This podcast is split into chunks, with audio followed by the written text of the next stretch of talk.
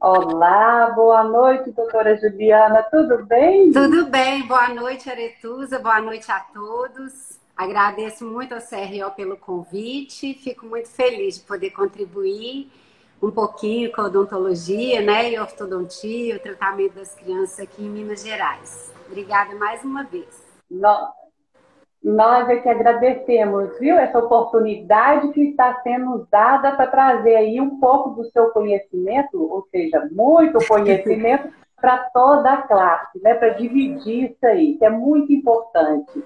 Muito obrigada, nós já agradecemos desde já, tá? Mas aqui, Antes da gente começar o nosso bate-papo, eu gostaria que você se apresentasse um pouquinho aqui para os nossos seguidores. Joia. Meu nome é Juliana Braga Reis, eu sou ortodontista, eu fiz a minha especialização entre 2001 e 2003 na UERJ, no Rio de Janeiro. E desde sempre, quando eu voltei, né, eu fiz um concurso na Newton Paiva para professora. Eu dei aula cinco anos na Newton Paiva. Saí da Newton quando o professor Imparato abriu a especialização aqui em Belo Horizonte. Eu fiquei coordenando com ele. Desde então, eu trabalho na equipe do Imparato é, de, na especialização de odontopediatria. Eu fiz o mestrado em odontopediatria na São Leopoldo Mandica, em Campinas, coordenado pelo professor Imparato, e atuo também na minha clínica particular, aqui em Belo Horizonte. Atualmente, eu coordeno o Orto na PED, que é um curso de aperfeiçoamento de orto preventiva para odontopediatras, com a professora Adriana Ortega faço parte da equipe deles. Ela também é professora da equipe do Imparado. Que bacana. Tem muita coisa essa noite para acrescentar aí para toda a classe. Obrigada. um pouco.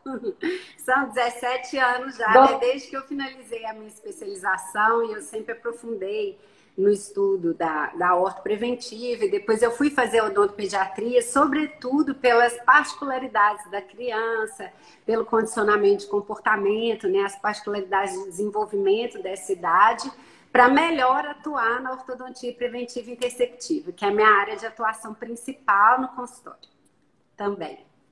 E esse assunto de hoje é muito importante, né, doutora? E para a gente começar, dar início aí ao nosso bate-papo, nós vamos começar a falar sobre a respeito dessa primeira infância, da dentição decídua até os cinco anos.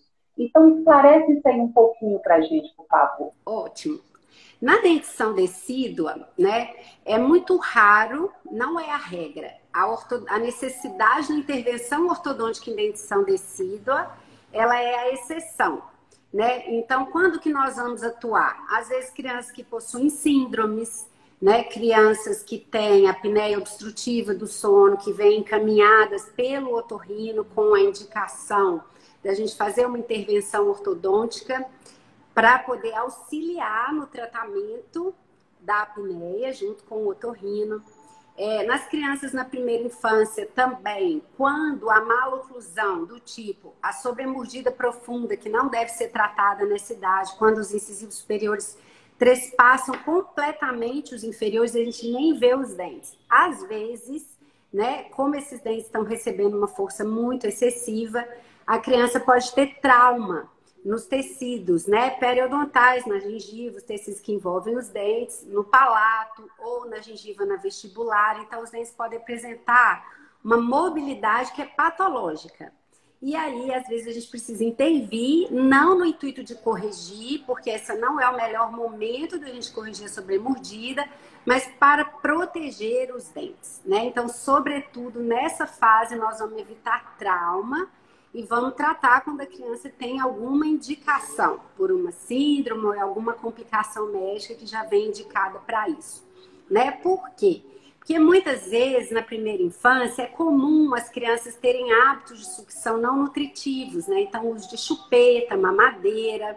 E aí isso faz com que a ação, né, o desequilíbrio das forças de musculatura de língua e lábio fazem com que a criança desenvolva uma mordida cruzada, associada ou não uma mordida aberta, né? Mas a grande maioria delas vai desenvolver uma mordida aberta associada a hábito. E o tratamento dessa mordida aberta é simplesmente a remoção do hábito até os 4, 5 anos, enquanto a criança ainda tiver em dentadura decídua, porque de 6 a 8 meses em média, depois que a gente removeu o hábito, essa mordida aberta ela se fecha espontaneamente. Então não precisa de tratamento. Tá? O tratamento seria a gente ah, orientar sim. essa família a remover e... o hábito quanto antes. Eu, doutora, e a partir, a gente fica pensando, a partir de qual idade levar o meu filho, né, a um ortodontista? Sim, é imprescindível, né? Inclusive a Academia Americana de Ortodontia e a própria é, Associação Brasileira de Odontopediatria, né, nos, no manual e nos guidelines, ela preconiza que as crianças aos seis anos, em média, mas, desde a irrupção do primeiro dente permanente, então iniciou a dentadura mista, a criança trocou o primeiro dente, o ideal é que ela já faça a primeira consulta ortodôntica, seja com um ortodontista, seja um odontopediatra que tenha formação em ortodontia, que seja apto e avaliado. E como é que é essa avaliação, né? O profissional falar que a criança precisa ou não de usar um aparelho ortodôntico? Sim, olha, nessa primeira consulta nós vamos avaliar se essa criança tem um crescimento e desenvolvimento equilibrado e normal da face, porque tem anomalias que a gente precisa começar a tratar já início de dentição mista, né? É o momento que é a nossa janela de oportunidade para tratar. As crianças, por exemplo, que desenvolveram mordida cruzada associada a hábito, então o momento ideal de tratar é nesse início de dentição mista. E a gente vai avaliar também, né? No exame clínico, então, vamos avaliar se ela tem as funções normais, competência funcional normal, selamento de lábio, ação de língua, se a fonação está né, tá sendo desenvol bem desenvolvida, se ela tem todas as funções respiratórias, de fala, posicionamento de língua adequado, né? Isso o odontopediatra já faz desde a primeira infância também. É, e aí a gente, se a criança tem, por exemplo, uma mordida cruzada, o ideal é a gente já intervir. Muitas vezes, né, as crianças têm ausência de espaço para erupção do dente. O tamanho da arcada, ele não é adequado ou compatível com a massa dentária que vem a irromper. Então, a gente já pode observar isso no exame clínico, né? Uma característica comum é a criança ou não, os dentes não irrompem, né? O dente descido caiu, mas o permanente fica sem espaço, então demora mais para nascer. Ou o que é muito comum na ausência de espaço, quando a gente tem distúrbio de erupção, o dente permanente para nascer, eles fazem uma esfoliação atípica de um dente descido, que não é o seu antecessor. Então, nesses casos, né, aí a gente solicita sempre para complementar o exame clínico uma radiografia panorâmica para avaliar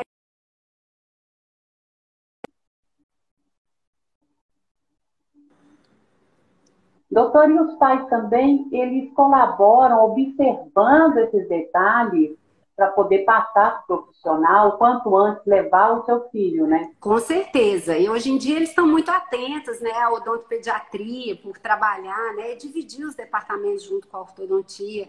Tem essa consciência da necessidade, da importância do acompanhamento. A gente fala que é o monitoramento de irrupção dos dentes, né? E de desenvolvimento da face, da oclusão, que é extremamente importante. E o ortodontista é um profissional habilitado a realizá-lo. Vamos falar aqui um pouquinho sobre os aparelhos ortodônticos. Sim. Quais são os tipos de aparelhos para as crianças e os adolescentes também, né?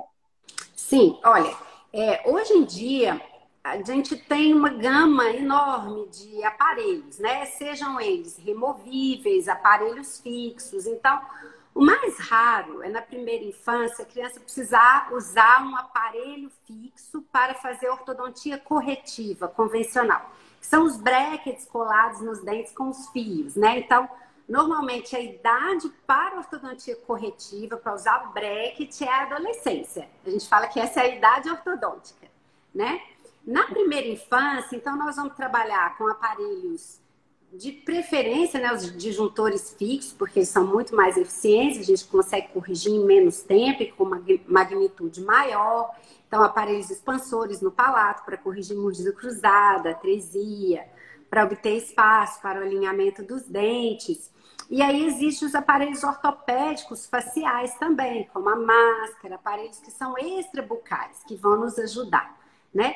Os aparelhos ortopédicos funcionais, eles têm o seu lugar, na, sobretudo na adolescência, pacientes que têm deficiência de mandíbula para realizar o avanço mandibular, que pode ser feito com aparelhos ortopédicos fixos ou aparelhos removíveis, né? Então, assim, é, o aparelho vai depender muito do padrão de crescimento da criança, da maloclusão que ela tem associada a esse padrão de crescimento. E aí, feito esse diagnóstico, é estabelecido o protocolo de tratamento que já está pré-existente, né? Já está mais do que estudada, literatura, né? Aqui no Brasil. E a, é, a descoberta, nós temos aí, né? Descoberta de, de novas tecnologias é, está mais fácil reduzir o tempo de tratamento de um aparelho ortodôntico? Sim, com certeza. Em relação ao que era, né? Eu tenho. Meu pai é ortodontista, então eu falo que eu, eu cresci dentro de uma clínica ortodôntica, né? Desde que a família, né? A família toda, minha irmã mais velha, a Silvia. Então, é, antigamente, né, o aparelho ortodôntico, a gente tinha que confeccionar a própria tecnologia dos brackets, dos fios, né? Então, hoje nós temos qualidade de fios ortodônticos, de materiais, de brackets, que simplificam muito, né? Sobretudo a ortodontia corretiva. Em termos do tratamento da expansão que a gente realiza, é um dos tratamentos mais previsíveis na ortopedia, que é um tratamento de aproximadamente seis meses, né? E vieram também os alinhadores, né, que facilitaram bastante para a é gente, é que podem ser utilizados nessa primeira infância, às vezes substituindo uma mecânica parcial quando está indicado um fracionamento de um dente, ou alinhamento de incisivos, ou quando a expansão não requer né, um procedimento ortopédico, uma disjunção óssea, mas uma expansão dos dentes, quando os dentes posteriores estão muito inclinados para dentro e a gente quer expandir, vestibularizar esses dentes, os alinhadores removíveis também são muito eficientes, né? Quando a gente precisa conseguir espaço. Então, e para as crianças é uma vantagem porque tem a questão do conforto, da, da criança quando vai alimentar, ela poder remover o aparelho, então não tem nada prejudicando a higiene, nem a alimentação, além dele ser mais confortável, tá?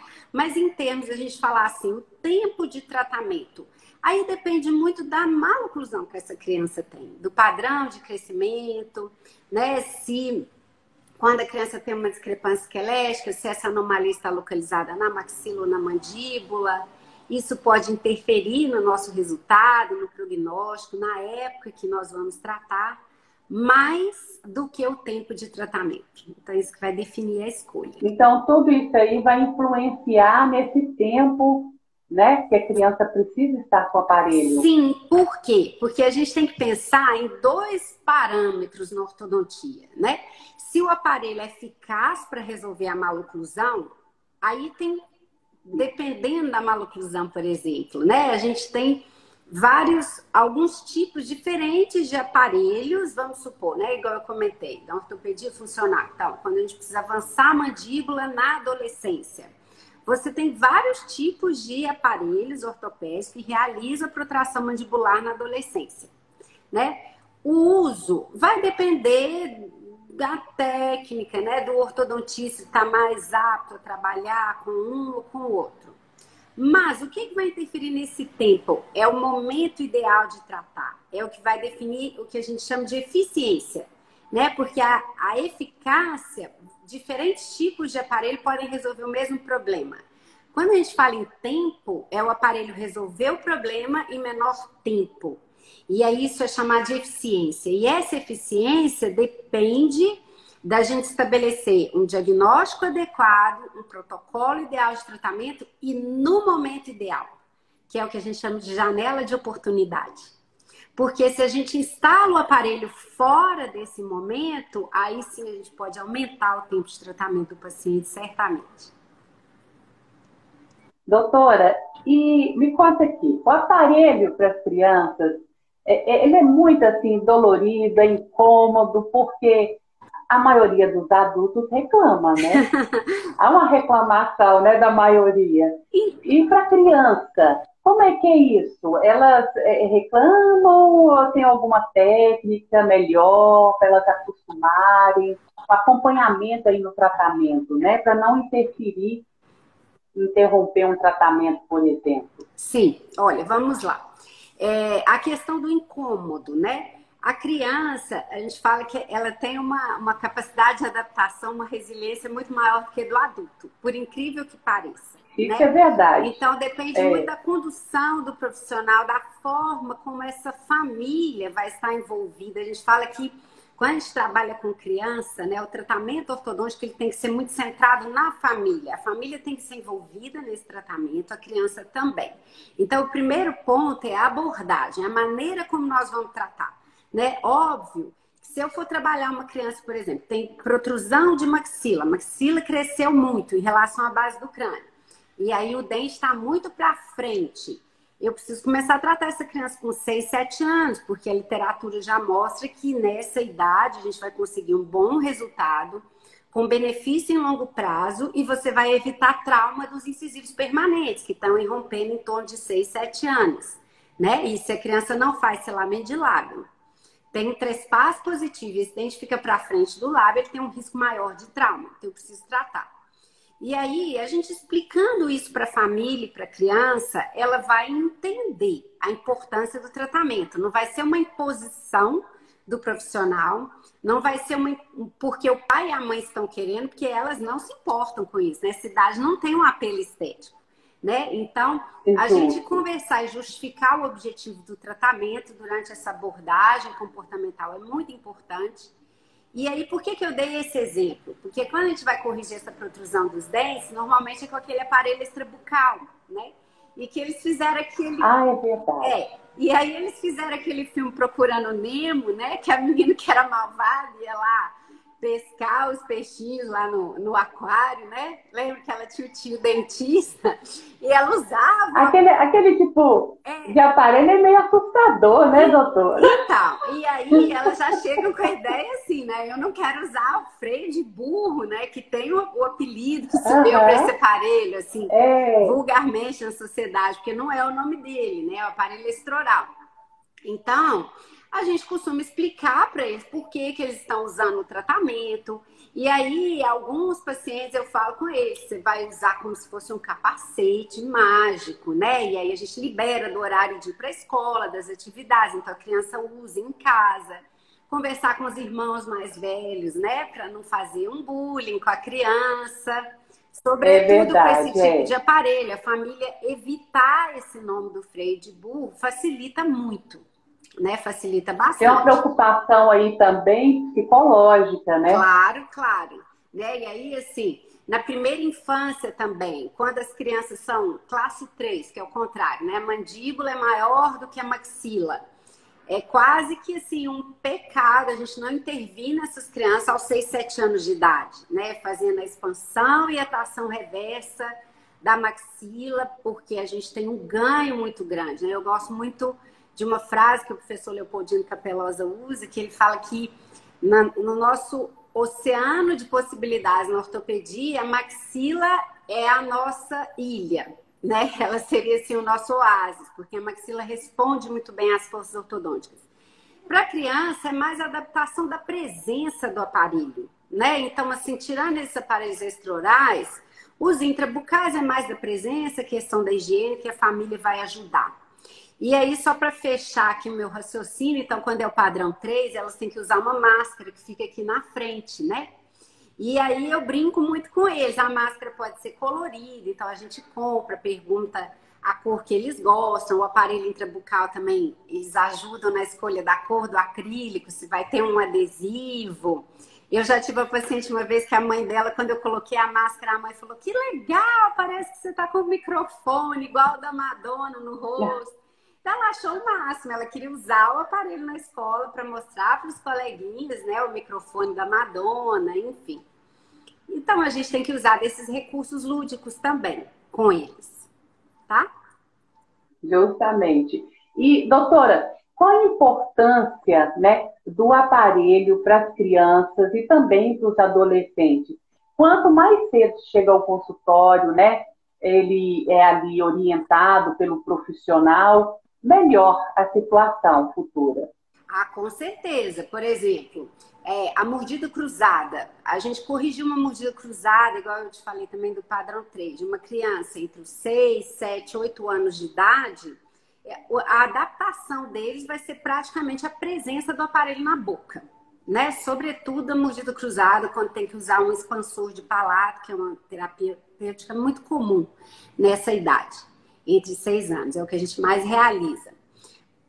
Quando a gente deixa para fazer isso, não faz esse tratamento nessa idade, no adolescente, aí já vai ser mais doloroso, porque nós já temos mais resistência do osso, porque já começaram a formar pontos de calcificação na sutura palatina mediana, né? Que aos 6, 7 anos ela é tecido conjuntivo fibroso, na adolescência já tem posto de calcificação.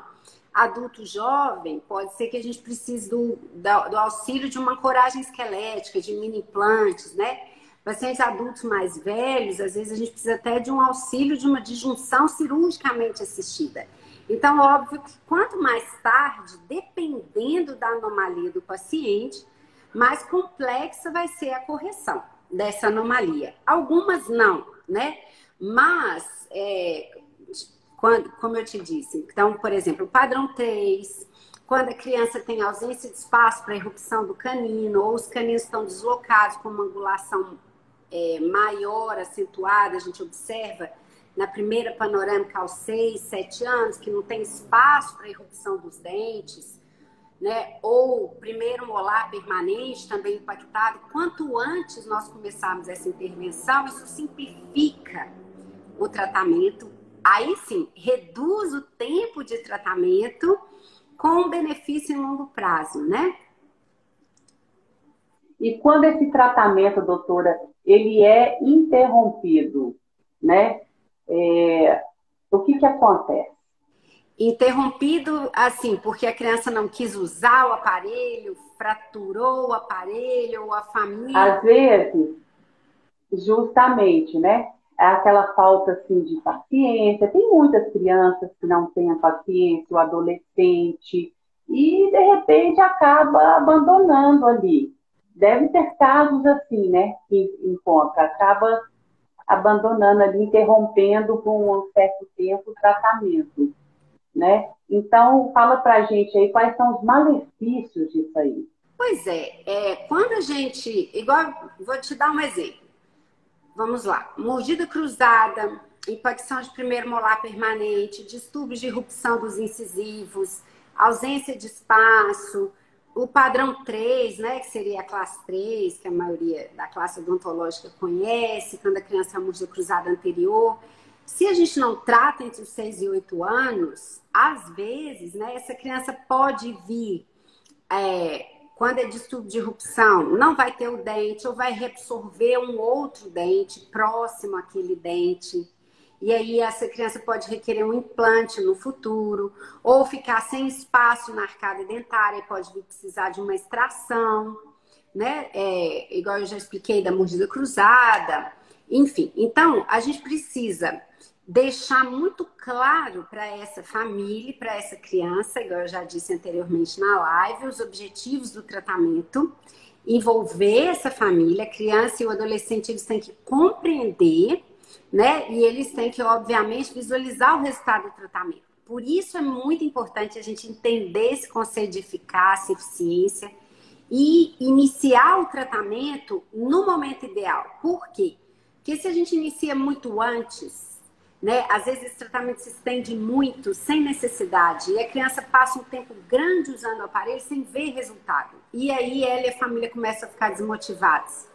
E no momento ideal de tratar, eles já estão desmotivados. Por isso, a gente precisa diagnosticar. Eu falo que a chave para a gente evitar esse tipo de problema, né, para o paciente não ter problemas futuros com a interrupção do tratamento, é o diagnóstico adequado do padrão de crescimento, da maloclusão do paciente. Por isso é tão importante essa primeira consulta já no início de dentição mista.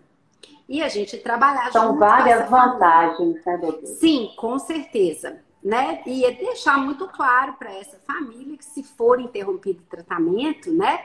Se essa criança realmente não desejar usar esse aparelho, que ele pode vir a ter consequências futuras, claro que cada maloclusão, né? Nós não estamos aqui numa aula, a gente está numa live, numa conversa mais informal, eu não tenho slides para explicar, mas, por exemplo, né? É, quando a criança tem o canino, que ele está muito angulado, deslocado, e, romper, e aí ele pode correr o risco de romper na direção do incisivo central ou do lateral. Existe uma chance grande, e os trabalhos da ortodontia mostram, que a chance desse canino reabsorver né, a raiz do central ou do lateral é de 50% quando o canino está angulado assim.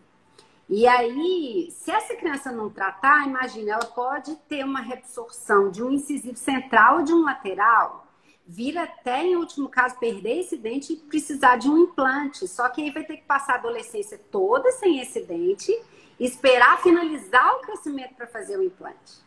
Né? Então, é, eu te falo que assim, quanto mais a gente explica para a família o objetivo do tratamento, né? E, e para a criança e para o adolescente, menores são as chances deles interromperem. Porque realmente, dependendo do tipo de anomalia que nós estamos tratando, de distúrbio de erupção, de maloclusão, eles têm que entender que eles podem vir a perder dentes, ou ter que fazer uma extração, porque os dentes não vão ter espaço para irromper, ou ter que fazer uma cirurgia ortognática, porque perdeu a janela de oportunidade de tratar com ortopedia. Então, isso tem que ser muito bem explicado para essa família para a gente evitar esse tipo de problema.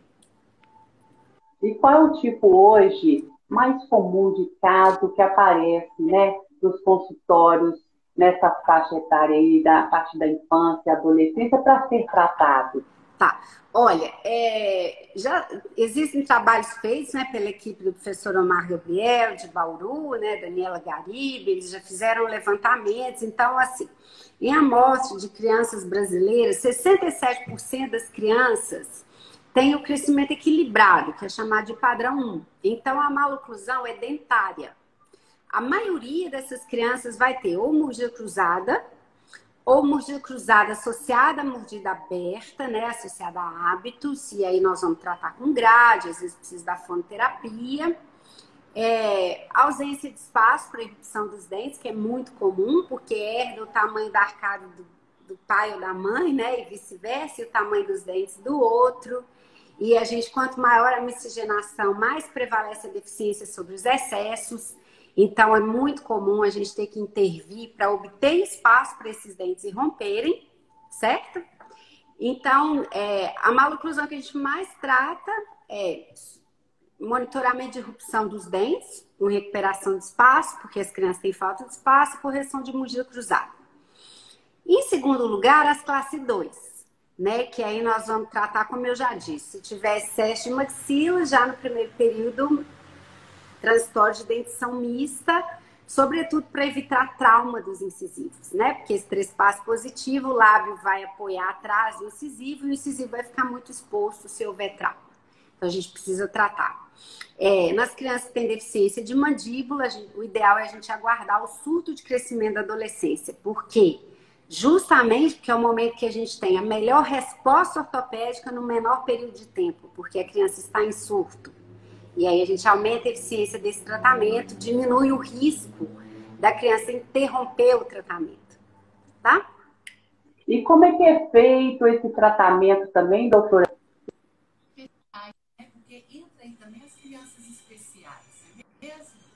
O Aretus, eu vou te pedir desculpa. O seu áudio ficou muito baixinho para mim. Agora eu te peço desculpa porque eu não ouvi toda a pergunta. Tá, Tá ouvindo agora? Tá um pouco mais baixo, mas eu tô ouvindo. Eu, eu peço desculpa, Arthur. Certo. Sim. E o tratamento, assim, para as crianças especiais? Como é feito esse tratamento ortodôntico? Ah, sim, ótima pergunta. Olha, é, as crianças com síndrome de Down, né, que é a, a, uma, a síndrome mais comum na espécie humana, né, seguida das fissuras labiopalatinas. Ambos requerem intervenção ortodôntica. Por quê? Porque na síndrome de Down é muito comum a deficiência de maxila. Então a gente precisa expandir, fazer a tração reversa. É comum eles terem. Você está conseguindo me ouvir? O áudio está bacana? Todos estão me ouvindo, Aretusa? Agora eu não estou ouvindo é o seu áudio. O meu áudio? Tá. Estão todos me ouvindo ou só Aretusa? Se vocês puderem escrever para a gente Tô aqui. o seu áudio, doutor.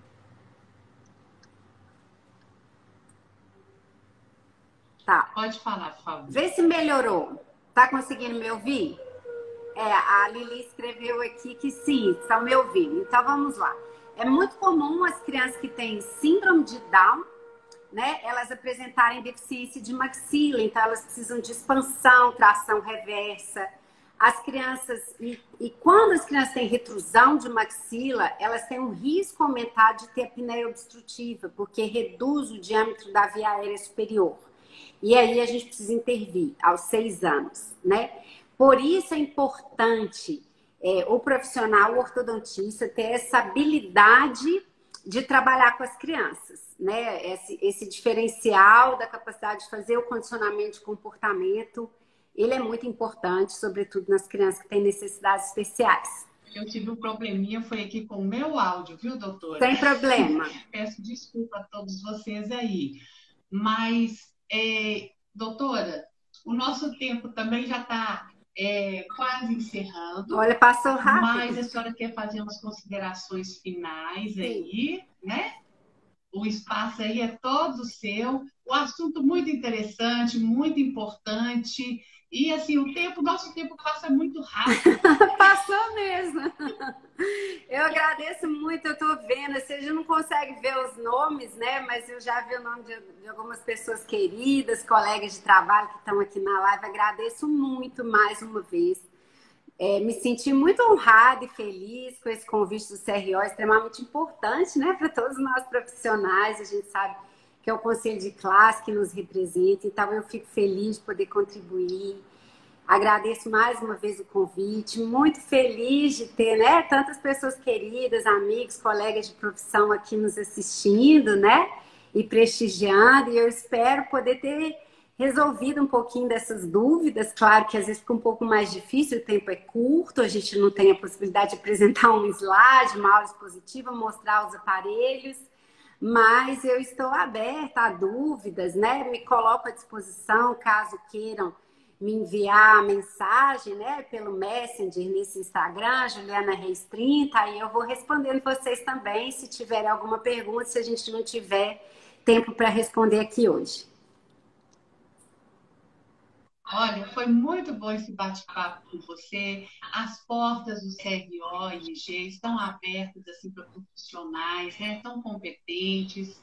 E a gente agradece demais. Tem muita gente aqui, ó, alunos, colegas que estão mandando palminhas, agradecendo. Ah, muito obrigada. Mandando abraço.